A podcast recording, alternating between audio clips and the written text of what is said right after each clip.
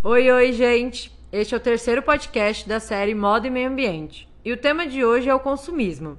O ato do consumo em si não é um empecilho, pois ele é necessário para a nossa sobrevivência. No entanto, o problema começa a partir do momento que consumimos de forma exagerada, adentrando assim em um ciclo vicioso, onde a compra ligada à felicidade termina em frustração. E para suprir todo esse consumismo desenfreado, as indústrias precisam produzir mais. E é aí que começa a exploração excessiva dos recursos naturais, causando o que chamamos de processo de autodestruição, onde à mesma medida que consumimos, colaboramos com a destruição do meio ambiente. Segundo o relatório Planeta Vivo, a população mundial já consome 30% a mais do que o planeta consegue repor. Outra pesquisa apontou que hoje extraímos 60 bilhões de toneladas de recursos naturais anualmente. Ou seja, são bilhões de pessoas que em algum momento perderam a racionalidade do ato de comprar e passaram a fazer deste o descaminho da felicidade.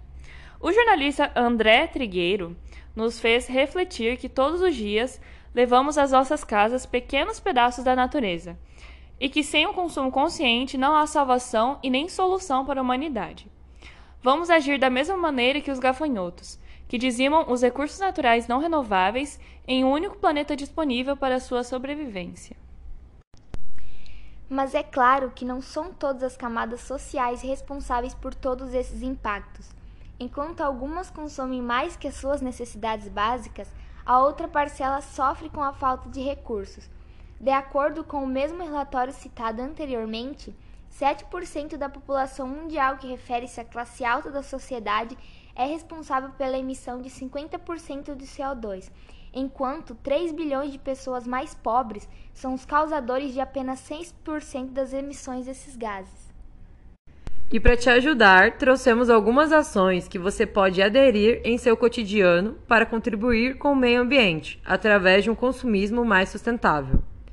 Como principalmente o que for necessário, não por desejo ou influência da mídia. Comece a utilizar produtos biodegradáveis e ecológicos. Substitua produtos do seu dia a dia, como por exemplo, use uma bolsa de pano para carregar as compras no supermercado. Evite também usar copos plásticos. Carregue sempre uma garrafinha com você. Troque torneiras de descargas de sua casa que desperdiçam água, pois com isso, além de você ajudar o meio ambiente, ainda economiza uma boa quantia em dinheiro por mês. E seja minimalista. A partir do momento em que percebemos que consumir é um vício que dá uma sensação passageira de alegria, conseguimos modificar nosso pensamento para valorizar mais as pequenas coisas da vida. Saia desse ciclo vicioso Permita-se viver de forma sustentável.